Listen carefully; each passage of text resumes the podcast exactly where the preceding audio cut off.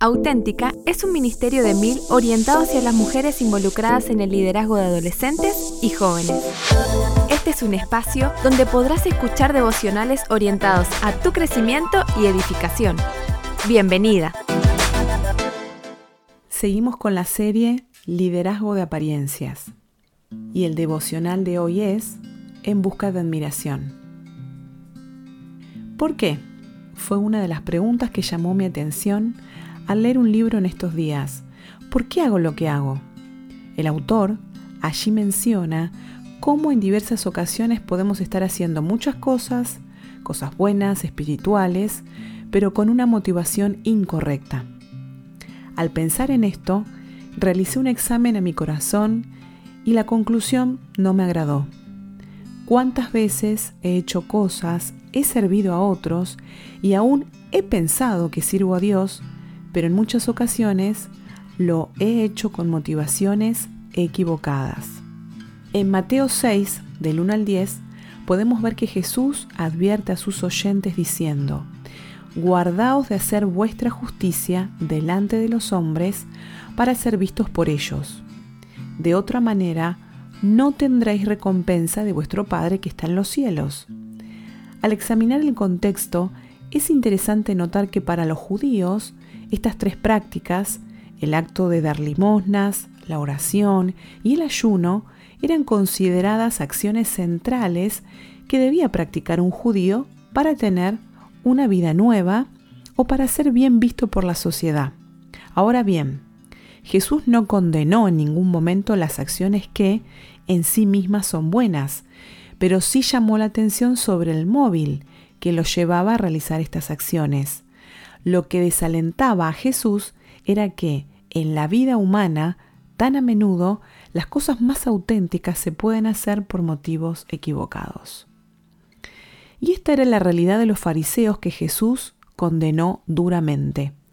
Hombres religiosos que vivían imponiéndose cargas e imponiéndolas a los demás, realizando acciones litúrgicas, pero por dentro estaban muertos llenos de toda clase de impureza y maldad. Habían caído en el engaño de vivir haciendo, pero no con el propósito correcto, sino para ser vistos y admirados por los otros. Y si no somos cuidadosas, podemos terminar viviendo de esa misma manera, religiosas por fuera, pero llenas de envidia, orgullo y toda clase de pecado en nuestro interior que trae como resultado una vida vacía y llena de insatisfacción. Pensando en esto te pregunto, ¿no te ha pasado de luchar en tu corazón por hacer las cosas del ministerio, pero sin tener el verdadero deseo de servir a Dios o a los demás? ¿De solo hacer el ministerio para quedar bien con otros, para que vean lo fiel y servicial que eres? ¿Has buscado recibir el reconocimiento de otros o de tus autoridades por las cosas que haces? En lo personal, no puedo dejar de reconocer que, en ocasiones, esta ha sido mi experiencia, pero lo que más me asusta es que muchas veces ni siquiera he sido consciente de ello y no me he dado cuenta de cómo muchas veces termino haciendo las cosas con el enfoque puesto en mí o para resaltar mi propia persona en vez de exaltar a Dios. Volviendo al pasaje, me gustaría que notaras cómo comienza el versículo 1. Guardaos. Esta palabra en el original significa prestar atención, tener cautela, estar atento, tener cuidado. Pero ¿tener cuidado de qué? ¿De hacer estas cosas que menciona después? Claro que no. El versículo continúa diciendo, guardaos de hacer vuestra justicia delante de los hombres para ser vistos por ellos. Esto debe de encender una luz de alerta para nosotras también, porque bien nuestras acciones pueden ser buenas, nuestro corazón es engañoso y perverso, Jeremías 17:9. Es por eso que en Proverbios 4:23 se nos insta a guardar, cuidar nuestro corazón, porque de él mana la vida. Y en otra versión dice, porque éste determina el rumbo de tu vida. Si te fijas bien, en ambos versículos se repite este mismo concepto de guardar, prestar atención, tener cuidado.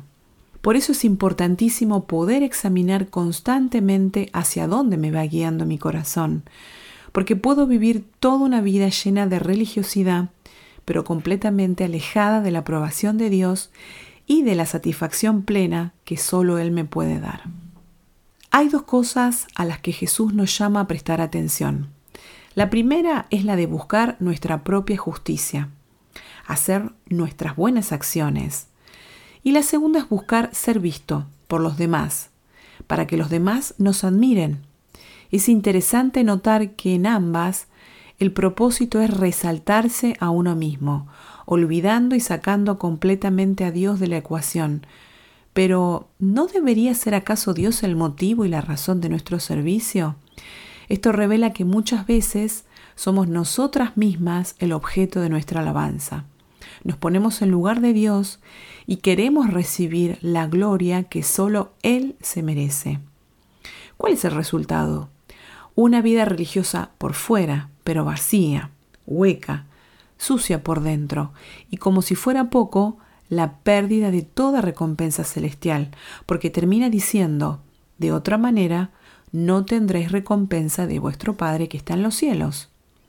Aquí la idea es que al tener el reconocimiento de otros en la tierra, obtenemos un pago incompleto, porque no podremos alcanzar las recompensas que solo Dios nos puede dar. Seremos personas que se aferran a las recompensas terrenales, pero dejaremos escapar las que tienen un verdadero valor, las de la eternidad. Para guardar el corazón, cada día debo llevar a la práctica estas dos acciones para poder ser libre de la religiosidad y de la vanagloria. Examina tu corazón.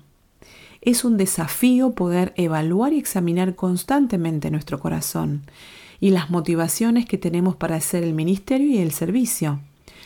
¿Busco exaltar a Dios o a mí misma? ¿Estoy deseando que otros noten lo que hago y se fijen en mí?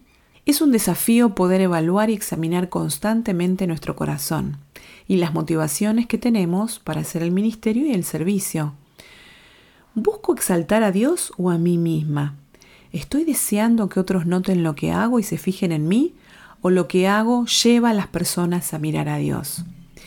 Examinar nuestras motivaciones es esencial, puesto que al hacerlo llegamos a descubrir aquello que nuestro ser interior realmente ama.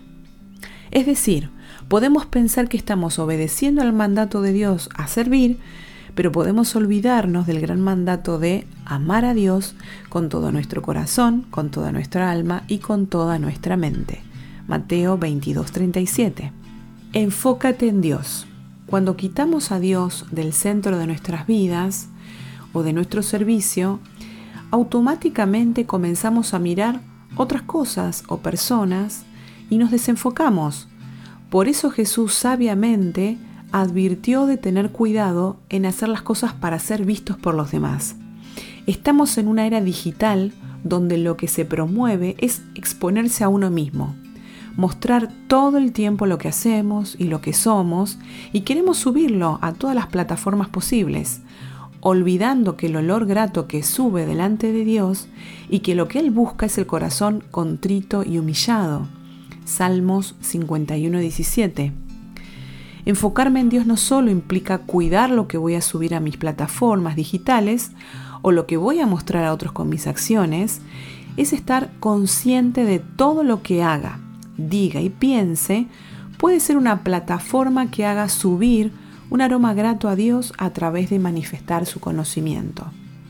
2 Corintios 2.15 y de llevarle siempre la gloria a Él. Ahora es el momento de examinar y enfocar. ¿Por qué hago el ministerio? ¿Qué es lo que me motiva? ¿Qué es lo que mi corazón realmente anhela? ¿Busco ser reconocida por otros? ¿Quiero demostrar quién soy o lo capaz que soy? o busco que Dios sea glorificado? Señor, ayúdame a tener un corazón correcto ante tus ojos y que todo lo que piense, hable y haga solo sea para que otros puedan darte toda la gloria a ti. Amén.